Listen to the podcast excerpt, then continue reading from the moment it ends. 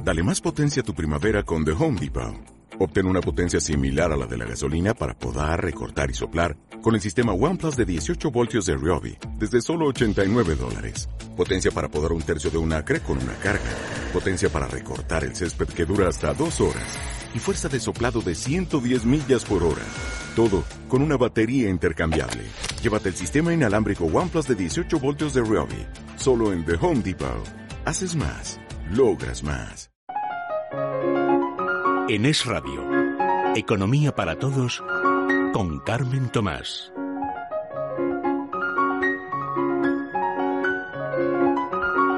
Muy buenas tardes, un sábado más con ustedes y un sábado más que vamos a hablar de pensiones, porque ahora, menos mal que ya es el foco de Cataluña, sigue, pero hombre, empezamos a hablar de otras cosas. No sé si muy seriamente, pero eh, bueno, por lo menos el tema está ahí y la gente se está empezando a preguntar cosas. Eh, los partidos proponen cosas, unas no tienen ni pies ni cabeza, otras no es que solucionen el asunto, pero bueno, pueden estar bien si salen. En fin, que el tema está calentito y vamos a escuchar además muchas voces, aparte de las dos más importantes que tengo aquí a, a mi derecha y a mi izquierda. Voces, digo importantes porque, hombre, pues dan ideas. Por ejemplo, oiremos al presidente de ATA, que da su opinión sobre cómo la medida más importante de las que hemos escuchado esta semana del Ministerio de Empleo, cómo puede afectar a los autónomos. Escucharemos propuestas peregrinas, como la del PSOE de la semana pasada, a la que se ha sumado hoy, mm, pero más peregrina todavía, la de Podemos, y las revisaremos y revisaremos todo con en fin con el mayor eh, la mayor responsabilidad y, lo mejor que podamos para que ustedes puedan hacerse una idea de qué estamos hablando qué es lo que nos están proponiendo y si eso realmente qué es lo que nos importa si eso realmente va a solucionar a largo plazo el problema o lo que estamos haciendo es poniendo caramelitos y tal, pero dando patadas al balón y que ya vendrá alguien que lo resuelva porque esto es muy complicado. Economía para todos con Carmen Tomás.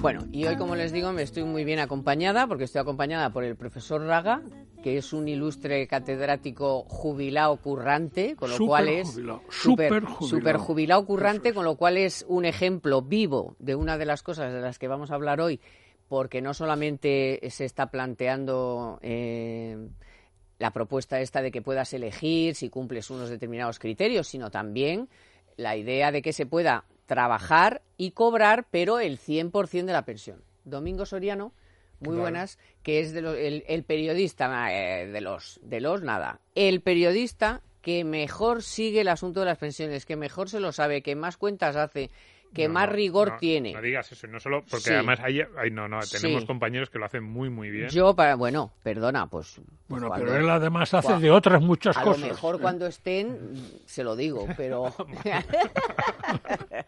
pero hoy aquí, Domingo Soriano, ya es muy. Es que Domingo es muy, muy, muy, muy tímido y muy es como se debe muy de poco, ser. muy poco, no se da pote, no, se da pote a laracas y tal, pero yo les digo, les aseguro, y ustedes le siguen además en Libertad Digital y en todas las tertulias de esta casa, que es el que más sabe de este asunto. Y además con mucho rigor y, y muy de forma muy ecuánime y no politiqueos ni historias. Va al meollo. Bueno, total, que me enrollo. Vamos primero a analizar la propuesta estrella, digamos, aunque en el Ministerio no quieren tampoco que sea ni muy estrella, ni poco, ni regular, pero es así, se ha convertido en la propuesta estrella de la que ha hablado todo el mundo esta semana. Todos los medios incluso han puesto simuladores para que todo el mundo haga sus cálculos de si le conviene o no le conviene toda la vida laboral. Y eh, la idea es, es esa, es que cuando uno haya cumplido 38 años cotizados o más, y su edad de jubilación que le corresponda, pueda elegir entre los últimos, en ese caso, 25 o 24 o 23, lo que les corresponda, ahora es 21 hasta los 25 del año 23, eh, su edad de jubilación legal y pueda elegir entre esos últimos años para el cálculo de la pensión o toda la vida laboral, voluntariamente. Y dicen que eso lo han llevado al Pacto de Toledo y que la semana que viene se va a tratar. Bueno, había mucha confusión. No sé si tenemos ya el tenemos. Eh, hay bastante confusión, porque unos dicen, no, que si mm, yo elijo toda la vida laboral, pero luego me quito los años que me importan, pero luego me hago no sé cuántos, si son 33, si son 24. Bueno, el secretario de Estado de la Seguridad Social intentó ayer, vamos a ver si lo ha conseguido, explicar la medida en qué consiste exactamente. Tomás Burgos dijo esto ayer en Radio Nacional una serie de requisitos que tienen que ver con largas carreras de cotización. Lo habitual es que estemos hablando de más de 38 años de cotización, que además eh, esa elección se produzca cuando se llega a la edad ordinaria de jubilación. No estamos hablando de un mecanismo de salida anticipada eh, del mercado de trabajo, sino todo lo contrario. Estamos hablando de que los ciudadanos tengan eh, posibilidad de incrementar sus expectativas de permanencia en el mercado, en el mercado laboral y en, y en el trabajo. Vale. Vamos a hacer una primera valoración de lo que supondría esta medida o de lo que supone para la mayoría de la gente, porque ah, claro, es que esto es muy particular te puede beneficiar o te puede o te puede matar. O sea, por eso de momento lo hacen voluntario, porque claro, si fuera obligatorio seguramente perjudicaría a más gente que beneficiaría, ¿no? Perjudicaría a casi todo el mundo. A mí me ha extrañado mucho todo el ruido que se ha montado, sinceramente, porque es una medida Vamos a ver, la, la, medida. Es que en realidad no, no hay tal. O sea, hay, hay empecemos. No hay tal medida en el sentido de que cuando hablas con el Ministerio de Empleo dices, bueno, pero dame los detalles, porque claro, todas estas medidas, hasta que no sabes los detalles, no puedes ni siquiera valorarlas muy bien. ¿Cuántos años va a poder quitarse uno? Porque dicen, no, te, vamos a juzgar por toda tu vida laboral, pero quitándote los peores años. Pues ¿cuántos de esos años? Esto, por ejemplo, ahora que decía Tomás Burgos, dice, no, 38 años, carreras largas, ya, pero carreras largas que los 38 años y 6 meses que necesitas para cobrar el 100% de la base con la última reforma, 37, 40, 42, a lo mejor es que piden algo más de incluso de esos 38 años.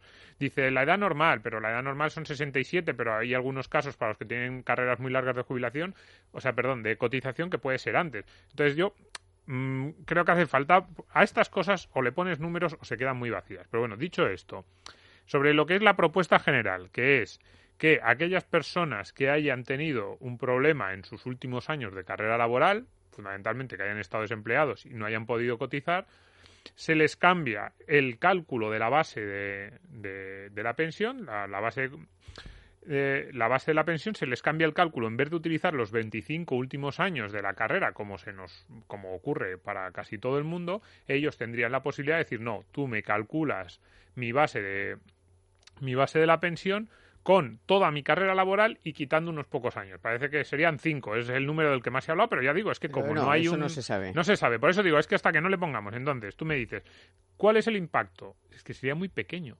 ¿Cuánta gente hay en España al que le sale mejor el cálculo con 38 años? Pongamos 38 años, es decir, 38 años de cotizaciones, quitando los cinco peores, frente a los últimos 25. Sería muy poco, porque incluso la gente que se ha quedado en paro con una edad avanzada, claro, esa gente dice, bueno, pues yo me he quedado en paro con 60. Es cierto. Pero entonces, a ti, si cogemos los 25 años, por ejemplo, y tú te has quedado en paro, bueno, con 60, con 62, que al final en 2027 serán 67. Luego explicamos un poco lo de todos los números, ¿no? Si tú te has quedado en paro con 62 años y te jubilas a los 67, que es lo que va a pasar a partir de 2027, es cierto, tú durante los últimos cinco años cotizas muy poco por la prestación del desempleo o no cotizas.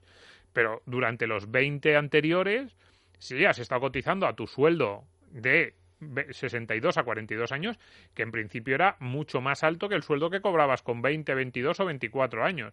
Entonces, incluso habiéndote quedado en paro a los 62, bueno, que, que, el cálculo de toda tu vida laboral, quitando unos pocos años, sea mejor que el cálculo de los últimos 25, incluso aunque los últimos 5 hayan sido muy bajos, a mí yo creo habrá casos, evidentemente, habrá casos de gente que haya ganado mucho dinero con 35, 40, 25 años y que luego a partir de esa edad haya tenido una carrera laboral con muchos problemas pero de verdad creo que no creo que lleguen ni a bueno centenares de miles al millón vamos si es que las cifras eh, bueno yo es que como no hay números es difícil dar las cifras pero de verdad yo creo que se quedarían centenares de miles que ni siquiera y claro y estamos hablando de 10 millones de pensionistas afectaría yo no creo que llegase ni al 10% bueno, la esencia de... Vamos primero con la esencia y después ya los matices. a mí es que me preocupa... a mí me preocupa más el principio que todo lo que estamos diciendo. Vamos a ver, nosotros tenemos un sistema hoy, bueno, malo, medio pensionista, lo que se le quiera llamar, que se le puede llamar de muchas formas. Y pretendemos reformarlo. Hagamos una reforma, pero una reforma que tenga todo el sentido. El sentido, primero, huir de un peligro que está en todas las mesas de discusión. Y es que esto del percibir una pensión es una acción social del Estado. No. La pensión es el derecho que genera un contrato de aseguramiento, que podría ser en una entidad privada, pero que en este caso es en una entidad pública, que además es obligatorio por aquel proteccionismo del papá Estado que ningún hijo pueda carecer de la subsistencia necesaria, pero lo que es asistencia social es una cosa que va al presupuesto general, no me cuente historias. De aquí, ¿qué se deduce? Se deduce una relación, cuando empieza uno en su actividad laboral, en la que se establece un asegurador, seguridad social, Estado, y un asegurado que paga una cuota, se llama cotización, no se llama impuesto, porque si no, ahí estaríamos perdidos, pero se llama cotización. ¿Cotización para qué? Para un fin. El fin es que cuando yo se den las circunstancias previstas, es decir, llegar a la edad de jubilación, yo percibiré una pensión. La cuestión es, ¿de qué cuantía?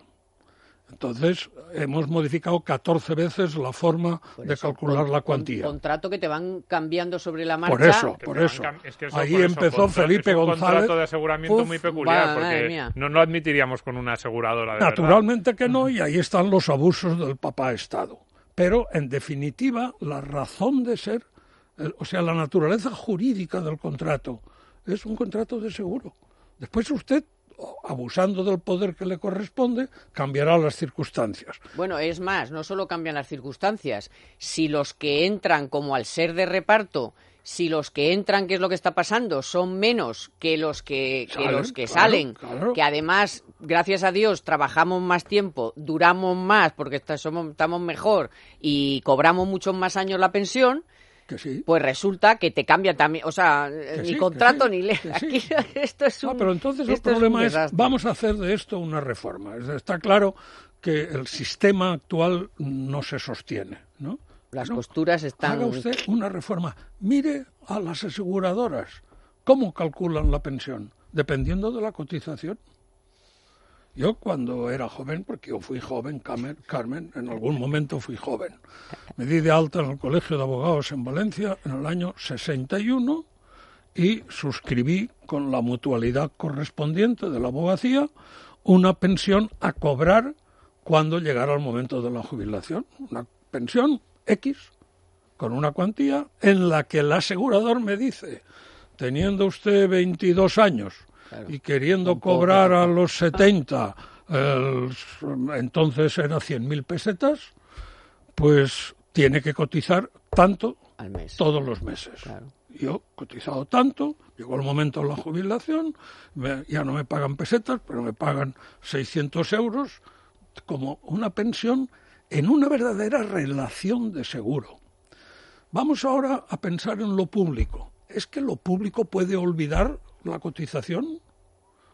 O sea, está muy claro que en la compañía de seguros cotización y pensión están muy relacionadas.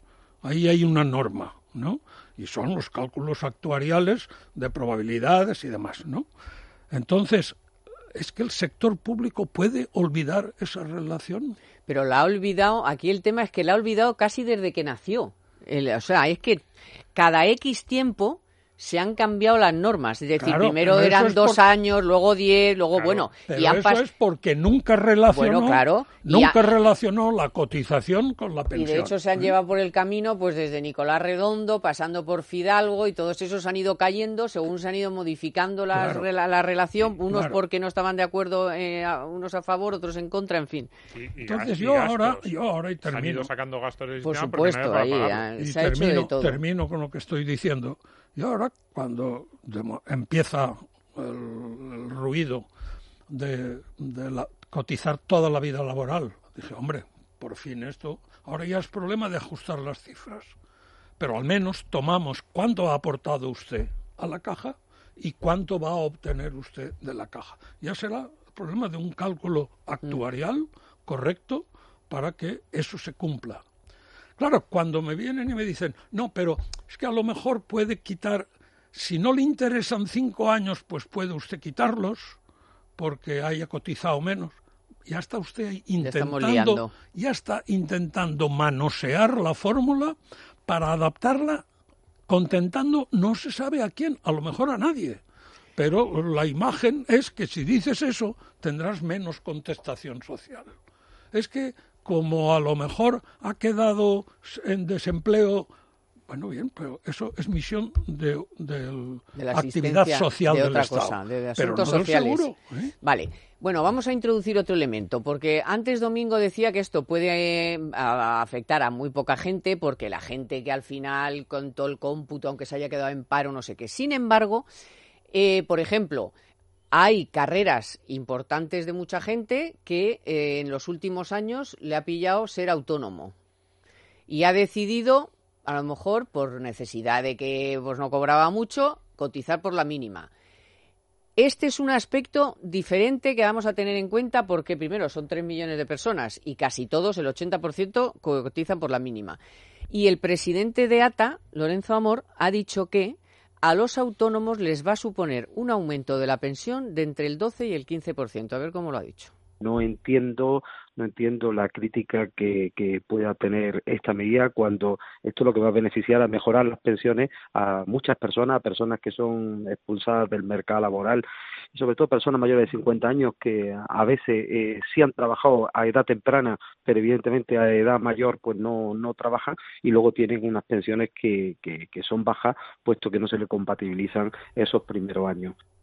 Vale, bueno, y además ha dicho que a, los autónomos que están en ese grupo de carreras tempranas e importantes, pero que en los últimos justo mm, los 25, bueno, sí, de 50, a partir de los 50 tenías que elegir si eh, querías eh, cotizar y qué cotización siendo autónomo. Entonces dices, bueno, pues por la mínima, bueno, pues te van a cascar veintipico años de por la mínima y que a esos eh, sí que les iba a suponer un aumento de la pensión de entre, además ha dado cifras, entre el 12 y el 15%. A ver sobre este aspecto, Domingo, que aquí sí que hay eh, más de dos millones de personas.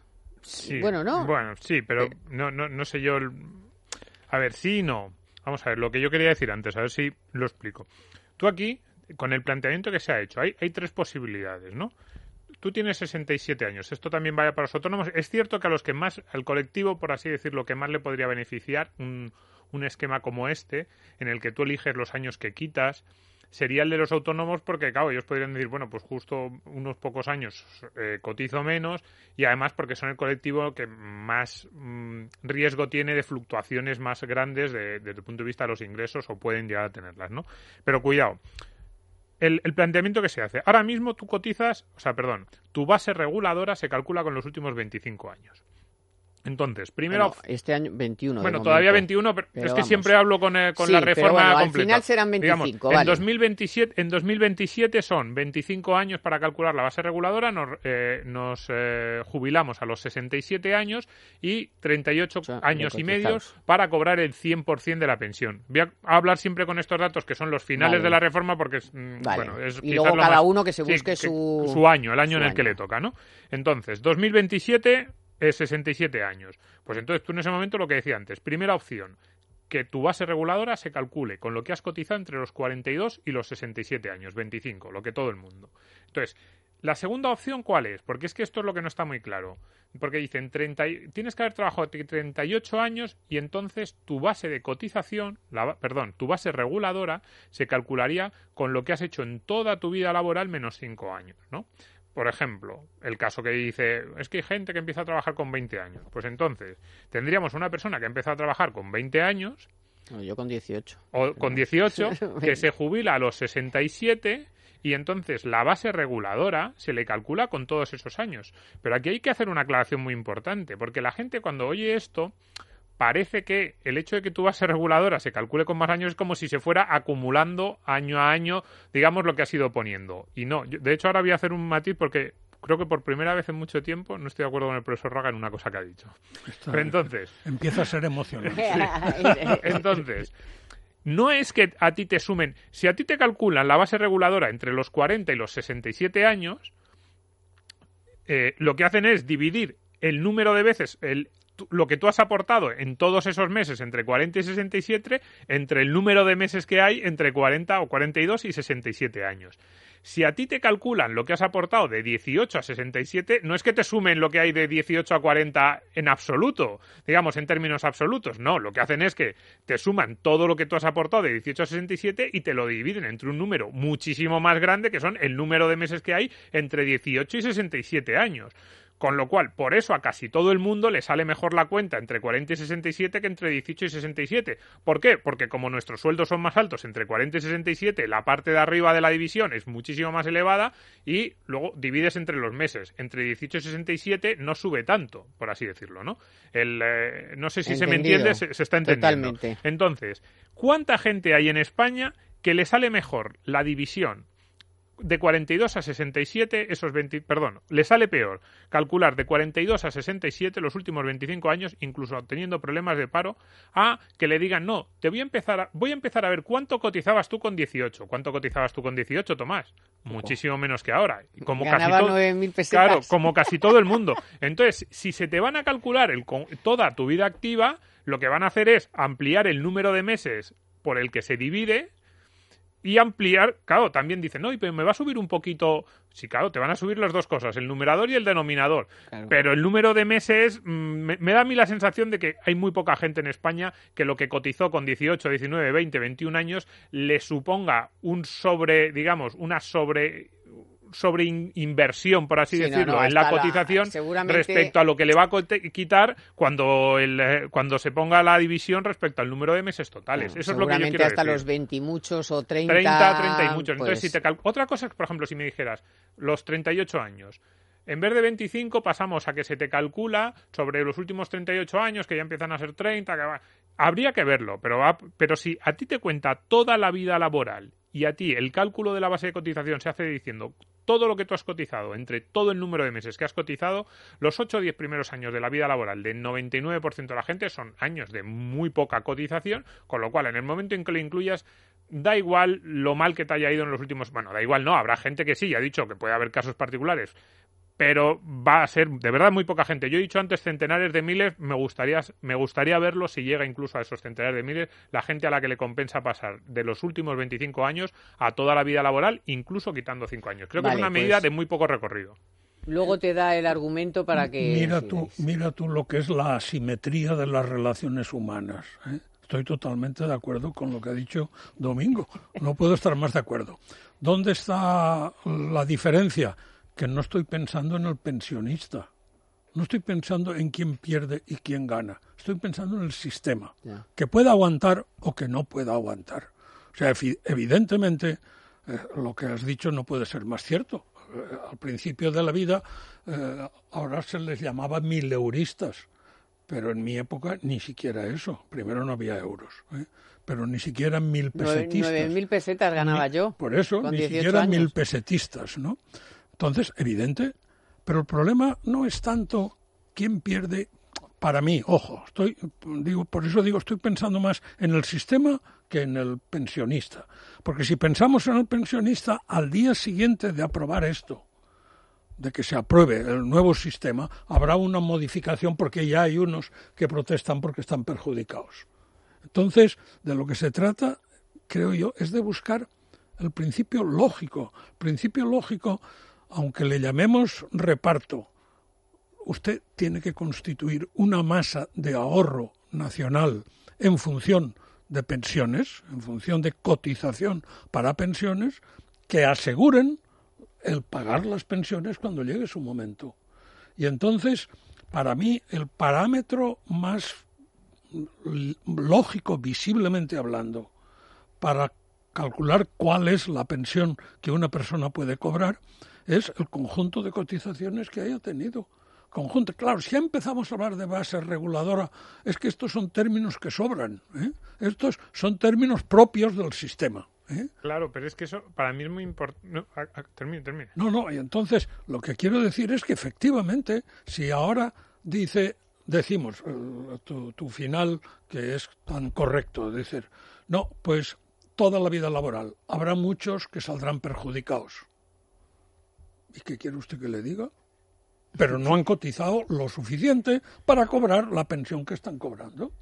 No, ¿Estamos? Por la pero- razón que sea, porque Por te has quedado en paro, sea. porque eres autónomo, Por porque pagas cotizar la Por mínima. la razón No, que sea. Pero es que ahí, eh, do- donde yo no estoy de acuerdo, eh, a ver, yo parto de la base de que este es el camino que se va a seguir. Es decir, esto esta semana se ha planteado una cuestión así como voluntaria, pero yo creo que clarísimamente es el, camino que vamos a seguir. Es decir, los partidos van a ir tensando la cuerda de lo que se llaman las reformas paramétricas, que es endurecer los requisitos de acceso al sistema, que es lo que tú decías antes, Tomás, que es lo que la gente dice, oye, pues cuando yo empecé a trabajar solo te contaban los dos últimos años y había que haber trabajado 15 para tener derecho al 100%. Luego pasaron a 8, luego a 15, ahora a 25 y luego en la base reguladora se calculará efectivamente con, toda, la vida laboral. para cobrar el 100% antes hasta en la, hasta la última reforma en 35, ahora ya son 38 y medio, etcétera, ¿no? Entonces, esas normas que rigen el sistema se van a ir endureciendo cada vez más. Y yo estoy convencido de que ese es el camino, todas.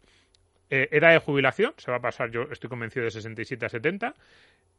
El cálculo se va a hacer por toda la vida laboral, no por los últimos 25 años, eh, y no va a ser voluntario. Va a ser... Otra cosa es que probablemente la primera vez que lo hagan será de 25 a toda la vida laboral, quitando los 5 que peor, probablemente para que la gente, para darle un calamerito a la gente, sea, pero quita los últimos 5, ¿no?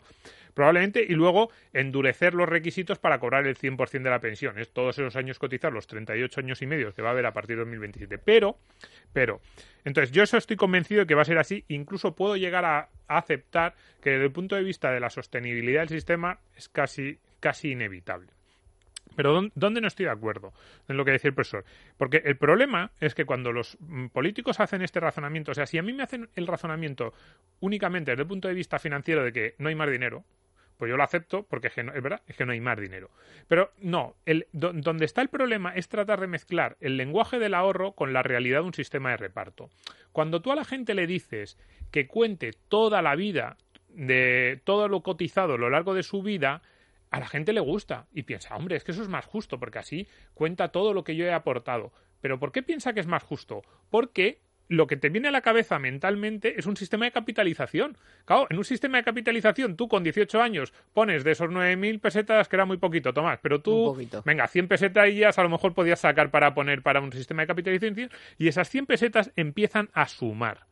Y entonces la gente, claro, dice, hombre, es que si yo todo lo que yo he ido sumando de 18 años se cuenta, entonces eso es más justo. Pero es que no estamos en esas. No en es. un sistema de reparto, cuando tú amplías el cálculo de la base reguladora, cuando tú amplías el número de años exigidos para cobrar el 100%, tú en realidad lo que estás haciendo es bajar la pensión que te va a tocar por lo que hemos dicho antes, de que al principio se cobra menos. Entonces, es, es exactamente lo contrario. Tú en un sistema de capitalización, cuanto más pongas, cuanto antes empieces, aunque sean cantidades pequeñas, más vas a cobrar al final. En un sistema de reparto es lo contrario. Entonces yo lo que me niego es a utilizar el, lenguaje bueno del sistema del ahorro de cuanto antes empecemos a, ahorrar, más vamos a tener para un sistema de reparto en el que cuanto antes te empiecen a contar la vida laboral eh, para la base reguladora, cuantos más años te exijan, menos vas a cobrar porque en realidad lo que te están haciendo es cambiar las reglas del sistema asegurador en su beneficio para ocultar una realidad, que es la quiebra de la seguridad social. Yo, si a mí un político sale y dice la seguridad social está quebrada y esto hay que hacerlo porque sí, lo admito, no hay más. Pero no mezclemos lenguaje de sistema de ahorro con realidad de sistema de reparto, No, porque entonces mentalmente nos hacemos trampa. Ahí lo ideal entonces sería que te que dijeran, oiga, usted mire, esto esto está fatal, esto está muy mal, aquí la natalidad es cero, que es muy importante el, el tema natalidad, eh, no vamos a poder, esto, las costuras se rompen, oiga, lo que usted dedica a la seguridad social, si lo quiere cotizar a su plan de pensiones, eso sí, que sea, entonces ya sí, porque entonces yo ya sí cotizo por mí y ya me olvido de- de- del asunto, pero esto no es lo que nos están. Ahora mismo hay más política, eh, están mezclando la política con, con lo que es en realidad lo que está pasando en el sistema público y de y pensiones. Y la prueba es Sí, no pero muy, sí, sí, sí, tenemos sí, un tiempo. breve un pero segundo, solo que y todo esto que yo he dicho y creo que es inevitable hacerlo, ¿eh? O sea, yo que soy muy crítico, pero soy muy crítico más por lo que nos mienten, no diciéndonos la verdad, que porque yo crea que es que es inevitable hacer este tipo de reformas de am- am- eh, lo que yo decía antes de tensar los límites, eh, de tensar las normas paramétricas estas que dicen que son básicamente las normas de acceso, porque creo que no hay otro remedio. Bueno, pero ahora Pero vamos... el que nos mienten esto es un valor Sí, entendido. sí, sí, sí, sí, sí. No, pero es que tú date cuenta que, que si optamos por este medio embarazo, es decir, estamos en reparto, pero vamos a utilizar toda la vida, pero hombre, quite usted los cinco años que no le gustan. La bolita, es ¿Eh? la bolita. La, bolita. El juego de la Pues bolita. Entonces resulta, ¿por qué quito cinco años? Porque si los cuento, la pensión se disminuirá. Y yo pretendo cobrar la pensión sin que se disminuya.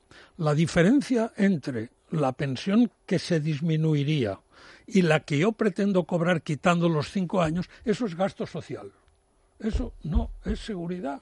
Entonces, Ya, pero, mm, profesor, pongamos cada cosa en su sitio. Profesor, ¿eh? que es que tú eres catedrático y aquí estamos en politiqueos. Ah, es Y que ahora, ahí sí que no y ahora, después de la noticia de la semana de Telefónica, vamos a oír a algunos políticos que han metido las zarpas estos días en el sistema de pensiones y en el tema de las pensiones, en el asunto de las pensiones.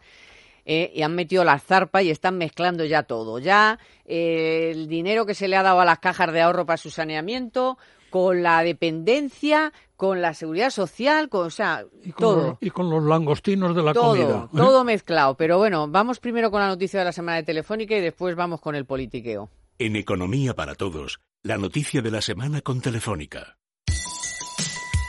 La riqueza financiera neta de las familias y empresas no financieras, determinada por la diferencia entre los ahorros y las deudas que tienen, se situó en 1,332 billones de euros al finalizar el, tercer trimestre de 2017, que es un 4,3% más que un año antes.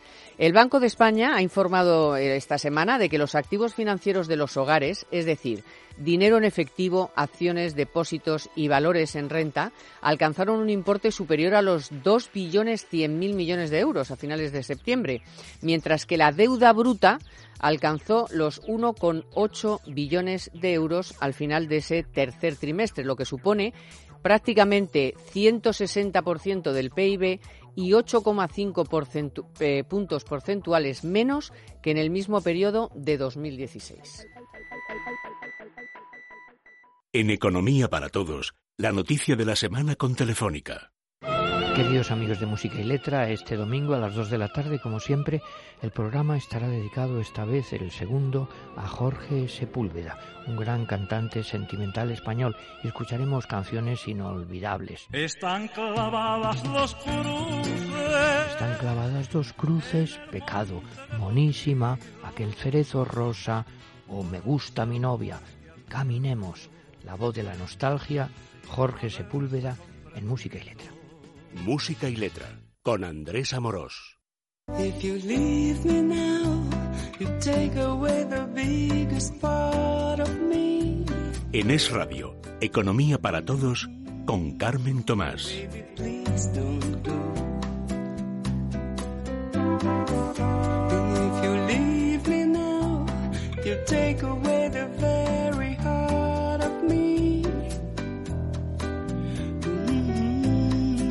Bueno, les decía antes que efectivamente este asunto que es muy serio, que es una de las, uno de los asuntos que se debería de abordar con mayor delicadeza, con mayor transparencia, con mayor responsabilidad, pues que para eso, por cierto, se, se formó la Comisión del Pacto de Toledo, se suponía que era para que los políticos no metieran sus zarpas, para que no hicieran campaña, para que no fueran los pensionistas no fueran eh, tom- de toma y daca, de metal, de los saco a la calle, ahora no los saco, les, les cuento una milonga. No, no, no. Pero bueno, esta semana ha pasado eso.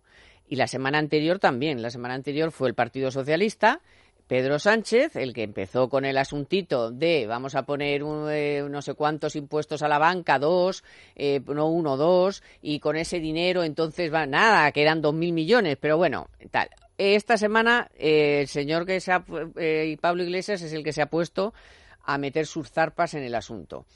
Y ya el de Podemos ya no es un impuesto a la banca, ya es, que lo van a escuchar ustedes, ya es con porcentaje, por supuesto, superior al de Pedro Sánchez y además para un montón de cosas. O sea, ya no estamos hablando solo del sistema de pensiones, ya estamos hablando de que vale para todo. Escuchen a Pablo Iglesias. Planteamos subir un 10% el impuesto de sociedades a los bancos, con los cuales se podría recaudar en cinco años prorrogables casi 6.000 millones de euros. ¿Para qué servirían esos 6.000 millones de euros? Pues para empezar, para asegurar que las personas en una situación de dependencia puedan tener su dignidad, para mejorar las pensiones, para mejorar la educación, para mejorar la sanidad. Eh, Vale para todo. O sea, con los 6.000 millones vamos a solucionar todo absolutamente. Y resulta que la Seguridad Social tiene un agujero de casi 20.000. Sí, pero yo ni siquiera, me- de ver- esto lo digo aparte del, de, ahora, ahora nos metemos en, en el planteamiento que es bastante absurdo en mi opinión, pero que ni siquiera tengo muy claro los, los datos que ha, lo que quiere decir, no sé si él lo sabe, creo que sinceramente tampoco, porque la preparación es, porque ha dicho, vamos a subir el 10% el impuesto de sociedades a la banca.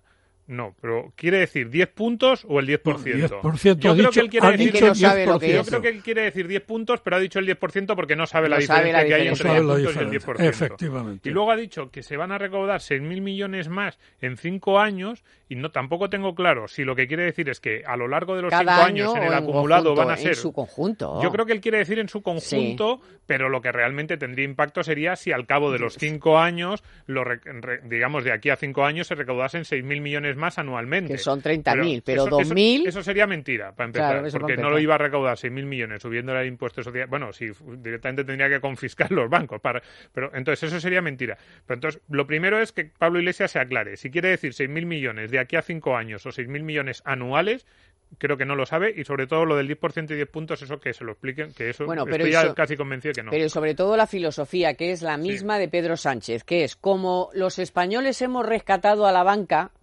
empezamos mal porque es a las cajas de ahorro dirigidas por políticos, que es lo que vosotros queréis seguir haciendo, que para eso queréis banca pública, para que vuelva a haber cajas de ahorro, para que otra vez los ciudadanos los tengamos que, salvar porque las hundiréis igual. Pero bueno, ya eso es un mantra, lo de que hemos salvado a la banca y no sé qué, y entonces con ese dinero, que al final va- serían mil y pico al año, que yo creo que lo tiene, lo- él no lo sabe, pero lo que- lo que él ha dicho es eso, son mil y picos a los seis mil entre cuatro y, eh, y, y un porcentaje tan pequeño que sea mil y pico. O sea, si el otro era 8%, dos mil millones, pues eh, poder serían mil y pico, seguro, mil y pico total.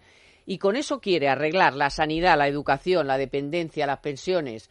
Pero nos están, pero ¿por qué nos toman el pelo? O sea, esto sí que es, es, esto es politiqueo, o sea, esto ni siquiera es política, porque es que esto no es política. Pero se vende bien. O sea, lo lógico es, ¿Pero tú crees que todavía lo compra esto la gente? De verdad te lo digo. pues, por lo visto sí, porque todavía no les han mandado a casa, que sería lo lógico. Bueno, cuando haya Pero quiero decir, vamos a ver. eh, estamos ante una situación parecida. Es decir, usted quiere vestir a una persona, hágale un traje o un vestido. Ahora no remienda el que tiene ahora porque seguramente no le va a servir para nada. Entonces, esto que hace el caballero Iglesias Y Sánchez lo mismo, ¿eh? y Sánchez lo mismo, no, si ahí se juntan. Esto es simplemente decir, oiga, ¿y si el banquero es negro? ¿Un 15% o, un- o también un 10%? Porque es ya la legislación a medida de lo que yo quiero. Pero ¿por qué no vamos al principio general? El banco es una sociedad anónima. Entonces, tributará como las sociedades anónimas. ¿Eh? con todos sus planteamientos, con sus posibles bonificaciones o no. O... Entonces, ¿por qué si se llama banco tiene que tributar un 10% más? Porque les hemos salvado. No les ha salvado, que Bueno, estos eh. señores ya estaban. Pero eso es lo que cuentan ya ellos. estaban, pero es que es todo mentira. Ah. Como es mentira un sistema tributario que tú empiezas a decir, y el sector tal no tributará por esto, o tributará un 5% menos. No, mira, busquemos leyes generales. No busquemos nombre y apellidos para cada artículo. Es que si buscamos leyes generales, luego no puede venir el de Hacienda y enredarte y decirte que lo que has hecho en realidad no se ajusta a la tal, porque como no hay una, una norma clara y transparente, pues tú haces lo que vas pudiendo. Y según el inspector que te toca, es mejor que no sea muy transparente para que pueda decirte, pues lo ha hecho usted mal. Bueno, ¿Por qué? eso- Porque lo digo Ya, yo. Eso ya es nuestra discusión con el inspector. ¿eh? O sea, No, no, pero una es vez que- le dije a un inspector. Pero es que es todo eso el todos los argumento- días. Todo el argumento que me decía era que la dirección general, no existía la agencia tributaria todavía, que la dirección general era la instrucción que les había dado. Y entonces digo, bueno, pero ese es su jefe, no es mi jefe, y yo entiendo el principio de otra forma. Vale, pues ¿eh? vaya usted al Tribunal, Al tribunal, Económico pues Administrativo y que solucione. es donde acabas. Y normalmente te dan la razón. Sí, pero a ver, sobre el, el planteamiento de Pedro Sánchez, que es algo más serio, poco más, pero un poco más. Bueno, ya se ha sumado al de... Sí. Ayer se sumó al de Pablo y dijo, ah, pues sí, mira, yo también. No, pero quiero, O sea pero que- bueno, planteo, eh, dio alguna cifra, no en el, el documento, yo se lo he preguntado a nuestra compañera Sara que lleva los temas del PSOE, que le he dicho, pero ¿os han dado cifras? No. no, nada, cero en el documento. El otro día en el país daban como cifras de fuentes del PSOE, que yo las doy por buenas, unos mil millones en el impuesto a las transacciones, perdón, entre 1.600 y 2.000 millones en el impuesto a las transacciones financieras y mil millones en el impuesto sobre los beneficios de la banca. O sea, entre 2.500 y 3.000 Sí, millones. Pero 2.000. a mí me parece una barbaridad. Para o sea, para empezar no lo recaudarían. Yo, eso, esto es una apuesta, claro. Ellos dirán, yo creo que sí, yo creo que no. Yo decía el otro día que yo pondría dinero a ver si lo sacan. Yo estoy convencido de que no. Pero luego, Pedro Sánchez, yo eh, escuchaba el otro día a la responsable de pensiones del PSOE y decía, no, no, pero nosotros no queremos decir que con esto se solucione todo. Esto es una pequeña parte. Bueno, para empezar, decidlo. Decidlo claramente, porque a la gente lo que le ha quedado a lo largo de la última semana y porque fueron las declaraciones que se hizo en el inicio, era que más o menos con el impuesto a la banca se arreglaba. Y no. El agujero de las pensiones oficial son 18.000 millones, pero ese es el oficial, es decir, el, lo que es déficit de la seguridad social. Pero si uno mira, eh, pero ahí ya están incluidas algunas de las transferencias que va recibiendo la seguridad social. Si uno mira únicamente cotizaciones sociales menos transferencias corrientes, que por así decirlo, el, déficit que todo el mundo piensa, lo que ponemos en cotizaciones men- menos las transferencias que la seguridad social hace, son 28.000 millones en 2016 el agujero cotizaciones menos transferencias. Entonces, vamos a centrarnos. El impuesto a la banca, incluso en el supuesto hiperoptimista de Pedro Sánchez, ya digo, doy las cifras que daban en el país citando fuentes socialistas, serían de 2.500 a 3.000 millones que ni ellos se lo creen que recaudasen eso. Y destrozarían el sistema financiero español y además luego las consecuencias secundarias. O sea, cuando uno pone un impuesto así que se cree que la gente es tonta, pues el que pueda empezar a pedirse la hipoteca en otro lado, los bancos que tengan sedes eh, y sucursales en el extranjero empiezan a decir, oye, pues tú apúntate en la sucursal no sé qué y empieza a pedir el crédito. Y más aún en Europa. eh. Y ahora que estamos avanzando en en el camino de la unión bancaria, no es, o sea, no lo hacemos ahora mismo porque no tiene ningún sentido abrir una cuenta bancaria en Francia. Pero si empieza a tener sentido porque a, las- a los bancos les empieza a salir mal tener beneficios en España porque les cobras un, un- le metes un rejonazo de, de esa cantidad, pues entonces empezará a tener sentido que empecemos a hacer cosas que ahora ni nos imaginamos. Los impuestos, una de las primeras cosas que hacen es que el ciudadano, los afectados, que en este caso serían primero las entidades y luego los clientes, empiezan a tomar medidas para tratar de evadir ese impuesto. Si es que es más claro que el agua. Entonces, ¿qué nos creemos? ¿Que este impuesto sería diferente a todos los demás impuestos que ha habido en la historia de la humanidad? Pues no, no lo sería. Bueno, ahora, profesor, que te voy a meter un otro matiz de Pedro Sánchez que para criticar lo que ha propuesto a la Pacto de Toledo, el Ministerio de Empleo, todo esto que hemos estado hablando antes, es aquello de mm, ¿de dónde vienen manzanas traigo? Pedro Sánchez. A la ministra de Trabajo le hemos escuchado decir que lo que hay que hacer es aumentar los años de cotización. No. Lo que hay que hacer es aumentar los salarios para sostener el sistema público de pensiones. A ver si se enteran. Otro elemento. No, de eso- como son pocos, venga, ahora también los salarios. Bueno, pero si es que además eso está en la doctrina económica está tan asentado que no merece la pena discutirlo. Lo que pasa es que este no lo lee. Pero un aumento de salarios significa aumento de desempleo. O sea, manteniéndose todo lo demás igual, si, si no aumenta la productividad, si no aumenta la capitalización, etcétera, etcétera. Un aumento de salarios significa que los trabajadores menos productivos se salgan de la producción porque no puedes pagarlo. O la empresa elija entre contratar gente o subir los salarios, que también ha ocurrido en estos últimos dos, tres años. Hay muchas empresas que han dicho, oye, yo prefiero contratar más gente que subir la masa salarial. Bueno, pero esa, esa decisión normalmente es racional. Por eso es Porque racional. dentro de la empresa nadie mejor que el empresario, Claro. sabe qué puede hacer. Y ahora están dispuestos a subir los salarios si aumenta la productividad, que es la, la pelea que tienen entre los sindicatos y la COE y dentro de la que no COE quieren también. oír hablar de productividad. Exacto. Cuando es el parámetro significativo lineal. para poder decir hasta dónde puedo llegar. 3% lineal. Han vuelto a la linealidad, lineal. como se Y llama. a los más tontos quizá un poco más porque bastante tienen con ser tontos. ¿no? Sí, la- es, es volver a pensar que los salarios se suben por decreto. Claro. Yo lo digo siempre a este tema. Que alguien ponga, de verdad, ahora mismo, Eurostat, productividad, y le van a salir, le va a salir un grafiquito, ponga en Google, imágenes. Eurostat productividad, y le va a salir un gráfico. Y luego que ponga, abra otra pestaña y ponga Eurostat salario hora. Y va, se le va a salir otra imagen exactamente igual. Los mismos países que están en, el, en la parte de la izquierda con los, la productividad más alta, productividad hora más alta, son los que tienen los salarios hora más Claro. altos. España en Europa tiene los salarios hora que le corresponden. Estamos en mitad de la tabla, por encima de todos los países del este, un poquito ahí peleándonos con Italia y muy lejos de los países del norte de Claro. Europa. Eso en salario hora. ¿Y cómo estamos en productividad ahora? Exactamente igual. En mitad de la tabla, por encima de los países del este, Sí. peleándonos con Italia y muy lejos de los países. Entonces, lo primero es subir la productividad. Y la productividad se sube con leyes más sensatas, incentivando que las mejores empresas puedan seguir creciendo. Todo ese tipo de cosas que nos Mayor formación, mayor formación, pensar que mayor salarios- compromiso con Sí, la producción. Pensar que se pueden subir por, por decreto es absurdo. Bueno, pero por ahí tiene que venir el futuro. El futuro oscuro. oscuro. Pero no, yo le voy a, a ofrecer un futuro que no tiene nada de oscuro, que es un futuro con la aerotermia de Toshiba. Esto Y ya estáis, cosa. Esto es otra cosa. ¿qué dice? Pues dice refrigeración, calefacción y agua caliente, todo en uno. Son sistemas para suelo radiante, obra nueva o rehabilitación, incluso con tus antiguos radiadores, incluso reduciendo, eh, puedes reducir tu factura energética mensual frente a cualquier otro sistema de calefacción de combustión. Sin emisiones nocivas, que esta semana hemos estado con eh, la climatología, que si hay calentamiento, que si no, que los calentólogos y los no. Pues, Toshiba, sin emisiones nocivas al ambiente. Si lo quieres solo calefacción y aire acondicionado por bomba de calor, puedes disfrutar desde 25 grados bajo cero a 46 centígra- grados centígrados. Así que ya lo sabes.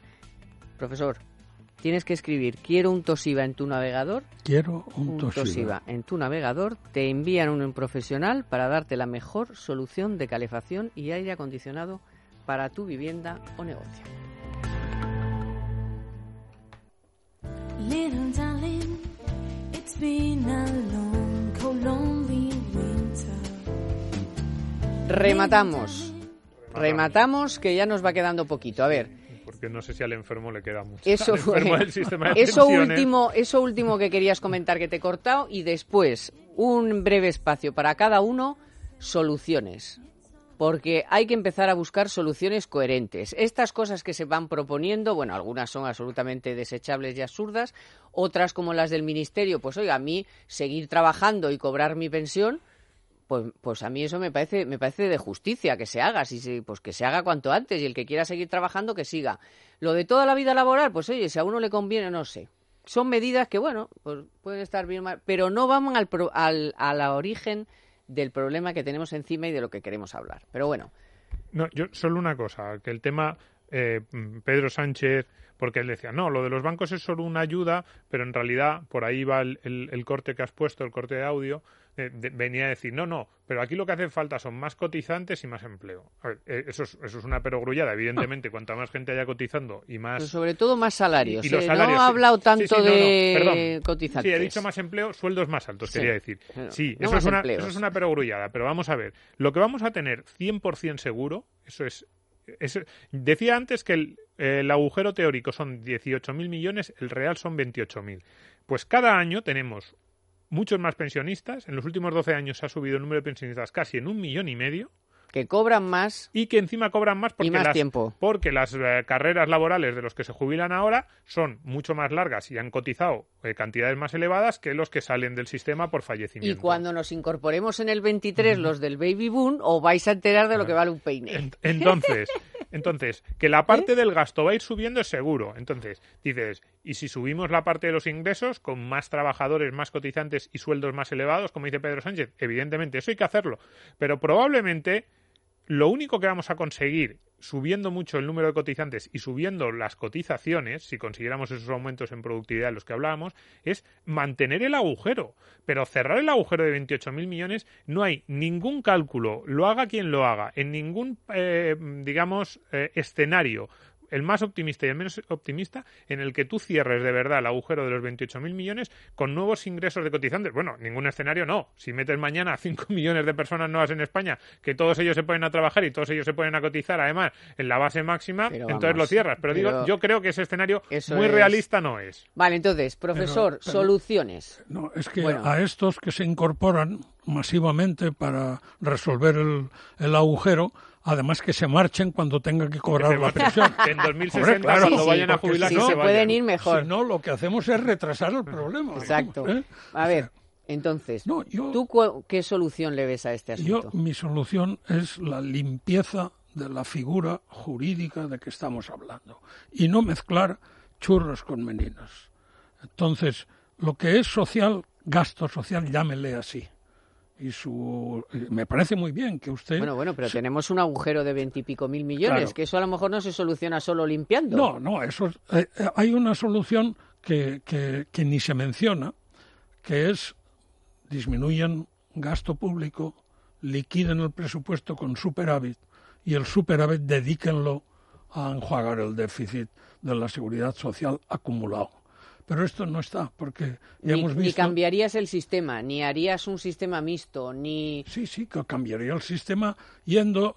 Me ha, me ha pillado la fórmula, uh, me la ha descubierto. ¿eh? Sí. Es decir, circular hacia capitalización sin llamarle capitalización, porque eso levantan pollas. Pero en cambio, en el momento en que tú tengas toda la vida laboral y consideres todas las cotizaciones como elemento, es decir, como ingreso del sistema al que corresponderá en, en, una norma, en una ley de correspondencia, el volumen de la pensión, en ese momento, de hecho, ha sido a un sistema de capitalización no, porque no hay ahorro de, pero no hay ahorro detrás que lo respalde un sistema de capitalización sin ahorro, es, ahí lo que tienes es... Pero mixto. No, no tampoco. No. Entonces, es domingo, ¿cuál es la solución es que da? Es que eso, lo, lo, difícil es el tránsito. Claro. Por eso el tránsito, no pasar a un sistema puro de, de, de, de capitalización, eh, no lo veo. Eso lo, lo ensayó Chile. No, yo, yo creo que es imposible. Sinceramente, es si no se puede ir a un sistema de ni yo, mixto yo ahora mismo, ni nada. No, que, no. Políticamente es inviable porque además el coste recaería solo sobre dos o tres generaciones que no estarían dispuestas a asumirlo. Entonces, políticamente es inviable. A ver, desde el punto de vista técnico, Rayo tiene lo, los datos, sí. los ha hecho en algún artículo. No, y, y salen, y, y, no es algo descabellado, ¿eh? O sea, tiene unos... Pero políticamente es inviable. Yo creo que no... Él dice que sí, yo creo que no, que políticamente no se podría... Entonces, a mí me dice, soluciones. La, mi primera respuesta es que no hay pero que asumir esto, la primera solución es que la gente asumiera que no hay solución. Es decir, que es imposible que cobremos las mismas pensiones que han cobrado nuestros padres. Esa es la primera cuestión, que la gente dice, mi padre ha cobrado una pensión que suponía más o menos el 90% de su último sueldo, porque en España hemos tenido la tasa de sustitución más alta de Europa, la seguimos teniendo, el, uno de los sistemas más generosos. Entonces la gente dice, si mi padre ha cobrado el 85 o el 90% de su pensión, ¿podré yo cobrar en el año 2040 el 85 o 90% de mi sueldo? No, asumirlo. Eso es así, no hay, y además es que hagamos lo que hagamos, ya no se puede, porque es que el sistema es lo que hay, hay el, eh, el dinero que hay es el que es, y sobre todo el número de nuevos cotizantes ya han nacido. Los niños, los niños, yo siempre lo digo, los niños que tienen que trabajar en 2040 o han nacido ya o no están. O no están. Por, y no van a estar nunca. nunca no, por, y por mucho que nos pongamos a no tener están. niños mañana, ya los de 2040 ya no están, no porque están. tendrían que haber nacido en 2015 para tener en 2040 25 años. Con lo cual, olvidémonos de eso. Entonces, una solución realista, más o menos asumiendo lo primero que he dicho. Pues yo, endurecer los requisitos de acceso, es decir, todo esto que hemos hablado. Probablemente sí. Eso va a afectar a los nuevos pensionistas endurecerlos, intentar que el endurecimiento sea lo más paulatino posible y que se vaya, digamos, repartiendo el coste entre generaciones. Segundo factor, el factor de sostenibilidad famoso que aprobaron los en la última reforma y que entrará en vigor en 2019, que eso establece que tú vas a cobrar de tu pensión en función del número de, de, de años de esperanza de vida. También eso impactará solo en los nuevos pensionistas estas dos cosas que yo estoy diciendo solo impactan en los nuevos pensionistas. A los que ya están cobrando no les no. afecta. Tres, Yo creo que habría que asumir políticamente, y esto como país, decirles a los pensionistas actuales que ellos también tienen que sufrir una pequeña mm, eh, merma de poder adquisitivo. Eso no quiere decir recortar las pensiones en términos nominales, nunca, eso no lo va a hacer nadie. Y además, políticamente también sería destructivo, pero sí consolidar y que todos los partidos se comprometan a que el índice de revalorización eh, que se aprobó con la reforma de 2013, El 0,25. eso es, y que sustituía al IPC, que se va a mantener. En realidad, el, el índice de revalorización no es el 0,25, es lo que te deje el sistema en función de gastos e ingresos. Con lo cual, sí, lo que hay que asumir es a los pensionistas decirles, lo normal es que tu pensión de aquí a los próximos 10 o 15 años solo suba al 0,25 y que la, la diferencia que haya del 0,25 a la inflación lo pierdas de poder adquisitivo. Eso no quiere decir que la pensión baje en términos nominales, pero sí que baja en términos reales de poder de Bueno, en los últimos cuatro años ha quedado a la par, porque Claro. como ha habido dos años de inflación ahí, ahí, ahí. negativa, Sí. les han sacado a la calle ayer, por todas las calles, los jubilados, diciéndoles que han perdido poder adquisitivo. Y es mentira, otra mentira, pero bueno, claro. Eh, Entonces, si a mí me dices, esas tres partes, endurecimiento de las condiciones de acceso, que se lo aplicaría sobre los nuevos pensionistas y tratar de que sea lo más suave posible para que y la transición sea larga. El, el índice, el factor de sostenibilidad también para los nuevos pensionistas, igual. A, la- a más largo plazo y que la pendiente sea suave, que no haya grandes escalones, pues si no entras en un terreno de injusticia. Y lo tercero, para los, para los pensionistas actuales, asumir que va a ser el 0,25 y, y que de ahí a la inflación. Eso es lo primero. Y luego me dices, ¿qué reforma? Yo no veo ninguna, pero hay dos opciones que al menos permitirían que la gente tomase medidas. Uno, lo ha dicho el profesor Raga muchas veces, información. En realidad, el planteamiento que hace el, el profesor Raga, que a mí me gusta bastante dentro del actual sistema, a mí lo que no me gusta es lo de mezclar lo de toda tu vida laboral con ese concepto de ahorro, porque no es ahorro, pero se parece mucho a las cuentas nacionales suecas. Si a ti te dicen, tú has aportado tanto y en función de tu esperanza de vida te voy a devolver tanto, no es capitalización, porque no lo es, No pero son cuentas nacionales y el, por lo menos el esquema sí que se parece. Y dos, pero dos, eso, es, eso es- está muy bien, lo de las cuentas nacionales, pero eso tiene que ir acompañadísimo de información desde muy pronto. Desde a los 45 o 50 años, tú ya tienes que ir diciéndole a la gente, oye, que tu padre cobró el 85 o el 90% de, de, de su salario como pensión y tú vas a cobrar probablemente entre el 55 y el 60. Para que que, nos la lo gente- iban a mandar, esa Claro, carta famosa. pues no. Y por último, ya la última parte que yo haría de reforma de las pensiones es todo esto, como esto es lo que hay, el sistema público y no hay más, introducir los famosos planes de empresa que funcionan en algunos países del norte y que a través de las empresas, pero claro, ahí tienes que hacer otro sacrificio, porque esos planes de empresa solo los puedes introducir si a las empresas esos planes se los desgrabas completamente. Claro. Entonces y, si, va- y si les va bien y claro, tienen beneficios, que todavía la mitad no tiene. Pero eso te va a generar una pérdida en impuestos sociales y entonces tienes que hacer el recorte en otras En partidas lado. del presupuesto. Claro. Pero el conjunto de todo eso da una solución que me dices, ¿es- ¿sería perfecto? No, ya lo he dicho que no hay una solución, pero que más, por lo menos supondría un reparto de costes entre generaciones razonable y nadie saldría muy perjudicado. Ahora me dices, ¿esto va a pasar alguna vez? No. Ya No. te digo yo. No. Bueno, pero aquí hemos hecho lo posible. Y lo que menos lo de la transparencia. menos La lo de- transparencia, pero es que eso sería lo más importante, ¿eh? De todo Claro lo que he que dicho, lo más claro. importante es la carta. que cada Fíjate, uno sepa sí, sí, la lo que le va a pasar. ¿Por qué? importante. Porque a lo mejor te pones a ahorrar algo sabiendo que tu pensión va a ser menor. Pero bueno, si puedes, claro. Si suben los salarios, la productividad y si sucede todo lo demás. Bueno, hemos intentado poner las cosas sobre la mesa, buscar eh, Hay algunas muchas más. Hay muchas Hay más muchas y más. uy, y tendremos más días porque esto acaba de empezar, esto acaba de empezar. Bueno, profesor, muchas gracias. Muchas como gracias, siempre, Domingo, Carmen. muchísimas Gracias. gracias. Y a todos ustedes, por supuesto. Hoy a los mandos técnicos ha estado ya, como siempre, Víctor San Román y la producción Aya Pertusa. Les esperamos el próximo sábado, como siempre, aquí en Es Radio y en el 125 de Movistar. Economía para todos con Carmen Tomás.